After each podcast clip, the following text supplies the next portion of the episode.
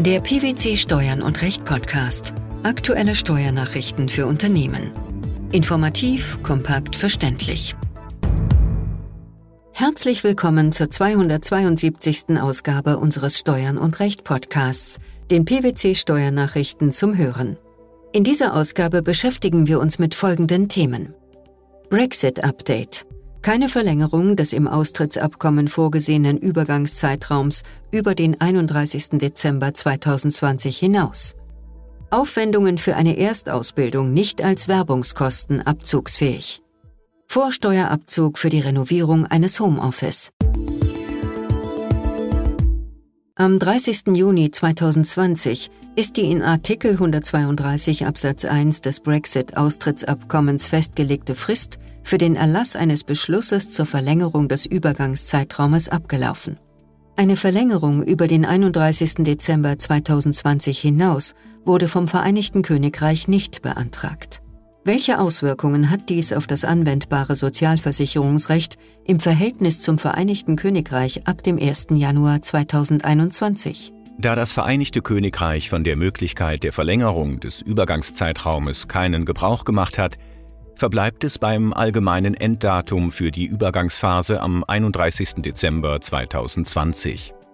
Für Personen, die sich ohne Unterbrechung in einer im Austrittsabkommen geregelten Situation, zum Beispiel einer Entsendung nach Großbritannien, befinden, gilt jedoch auch über den 31. Dezember 2020 hinaus ein Bestandsschutz hinsichtlich des anwendbaren Sozialversicherungsrechts. Was bedeutet das konkret? Das heißt, dass auch über die Beendigung der Übergangsphase hinaus diese Personen unter den gegenwärtigen Regelungen mittels Bescheinigung A1 weiterhin den deutschen sozialversicherungsrechtlichen Vorschriften unterliegen und damit einhergehend von den entsprechenden britischen Vorschriften befreit sein können. Wie verhält es sich mit neuen grenzüberschreitenden Sachverhalten ab dem 1. Januar 2021 ohne vorherige Beziehung zum Vereinigten Königreich? Für neue Sachverhalte, die vor dem 1. Januar 2021 keinerlei grenzüberschreitenden Bezug zum Vereinigten Königreich hatten, finden die Verordnungen zur Koordinierung der Systeme der sozialen Sicherheit keine Anwendung mehr.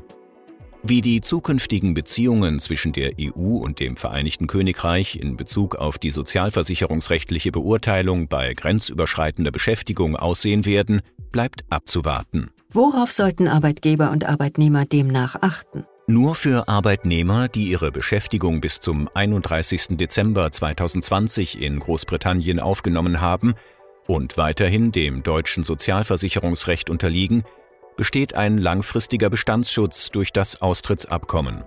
Sofern Arbeitgeber planen, Mitarbeiter über den 31. Dezember 2020 in Großbritannien einzusetzen, sollten sie darauf achten, eine bestmögliche soziale Absicherung zu erreichen und die Regelungen des Austrittsabkommens nutzen zu können.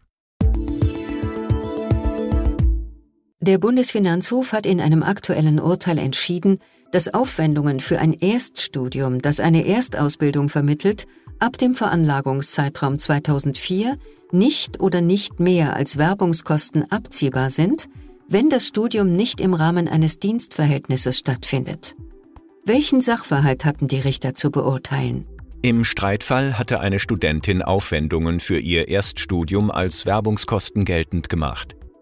Da sie in den Streitjahren keine bzw. nur geringfügige Einkünfte erzielte, wollte sie die dadurch entstehenden Verluste mit künftigen nach dem Studium erzielten Einkünften verrechnen. Der Bundesfinanzhof wollte der Klage der Studentin stattgeben, sah sich daran aber aufgrund des 9 Absatz 6 Einkommenssteuergesetz gehindert, der mit Wirkung ab dem Veranlagungszeitraum 2004 in das Einkommensteuergesetz aufgenommen worden war. Danach sind die Aufwendungen für eine Erstausbildung nicht als Werbungskosten abziehbar. Deren Abzug kommt nur als Sonderausgaben begrenzt auf 4.000 Euro bzw. ab dem Jahr 2012 auf 6.000 Euro in Betracht. Mit welchen Auswirkungen? Da der Sonderausgabenabzug nicht zu einem vortragsfähigen Verlust führt, wirken sich, wie auch im Fall der Studentin, die Aufwendungen aufgrund der während der Ausbildung erzielten geringen Einkünfte regelmäßig nicht oder nicht in vollem Umfang steuerlich aus. Wie löste der Bundesfinanzhof dieses Problem? Die obersten Finanzrichter hielten 9 Absatz 6 Einkommensteuergesetz für verfassungswidrig und holten im Rahmen eines sogenannten Normenkontrollverfahrens die Entscheidung des Bundesverfassungsgerichts ein. Nachdem das Bundesverfassungsgericht mit Beschluss vom 19. November 2019 entschieden hat, dass der Ausschluss des Werbungskostenabzugs von Berufsausbildungskosten für eine Erstausbildung außerhalb eines Dienstverhältnisses mit dem Grundgesetz vereinbar ist, hat der Bundesfinanzhof das zunächst ausgesetzte Verfahren der Studentin wieder aufgenommen und deren Klage abgewiesen. Welche Folgen hat die Entscheidung? Beim Bundesfinanzhof war eine Vielzahl von Revisionen zu derselben Rechtsfrage anhängig. Sie betrafen ebenfalls den Werbungskostenabzug der Aufwendungen für das Erststudium sowie insbesondere den Werbungskostenabzug der Aufwendungen für die Pilotenausbildung, die außerhalb eines Dienstverhältnisses stattfand. Diese Verfahren wurden nach der Entscheidung des Bundesverfassungsgerichts auf entsprechenden rechtlichen Hinweis der BfH-Richter zurückgenommen und durch Einstellungsbeschluss erledigt. Der Bundesfinanzhof hat entschieden, wenn ein Arbeitnehmer eine Einliegerwohnung als Homeoffice an seinen Arbeitgeber für dessen unternehmerische Zwecke vermietet, kann er grundsätzlich die ihm für Renovierungsaufwendungen in Rechnung gestellte Umsatzsteuer als Vorsteuer steuermindernd geltend machen. Allerdings mit Einschränkungen. Welcher Sachverhalt ging der Entscheidung voraus? Die Kläger sind Eigentümer eines Gebäudes, das sie im Obergeschoss selbst bewohnen. Eine Einliegerwohnung mit Büro, Besprechungsraum, Küche und Bad inklusive WC im Erdgeschoss vermieteten sie als Homeoffice des Klägers umsatzsteuerpflichtig an dessen Arbeitgeber. Die Kläger renovierten das Homeoffice und bezogen hierfür Handwerkerleistungen, von denen 25.780 Euro auf die Renovierung des Badezimmers entfielen. Die hierauf entfallende Umsatzsteuer machten sie im Rahmen ihrer Umsatzsteuererklärung als Vorsteuer geltend. Im Anschluss an eine Ortsbesichtigung ordnete das Finanzamt die Aufwendungen für das Badezimmer dem privaten Bereich zu und erkannte die hierauf entfallenden Vorsteuerbeträge nicht an. Das Finanzgericht Köln gab der daraufhin eingereichten Klage nur insoweit statt, als es um die Aufwendungen für die Sanitäreinrichtung, vor allem Toilette und Waschbecken, ging. Wie sahen die BFH-Richter den Fall? Die von den Klägern eingelegte Revision, mit denen diese einen weitergehenden Vorsteuerabzug begehrten, wies der Bundesfinanzhof als unbegründet zurück. Aufwendungen zur Renovierung eines an den Arbeitgeber vermieteten Homeoffice berechtigten grundsätzlich zum Vorsteuerabzug.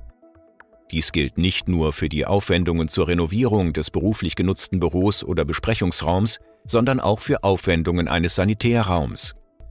Ausgeschlossen vom Abzug sind allerdings die Aufwendungen für ein mit Dusche und Badewanne ausgestattetes Badezimmer. Bei einer Bürotätigkeit kann sich die berufliche Nutzung auch auf einen Sanitärraum erstrecken, nicht jedoch auf ein mit Dusche und Badewanne ausgestattetes Badezimmer. Keine Verlängerung des im Brexit-Austrittsabkommen vorgesehenen Übergangszeitraums über den 31. Dezember 2020 hinaus Aufwendungen für eine Erstausbildung nicht als Werbungskosten abzugsfähig, sowie der Vorsteuerabzug für die Renovierung eines Homeoffice. Das waren die Themen der 272. Ausgabe unseres Steuern und Recht Podcasts, den PwC Steuernachrichten zum Hören. Wir freuen uns, dass Sie dabei waren und hoffen, dass Sie auch das nächste Mal wieder in die PwC Steuernachrichten reinhören. Steuerliche Beiträge zum Nachlesen finden Sie in der Zwischenzeit unter blogs.pwc.de slash steuern minus und minus recht.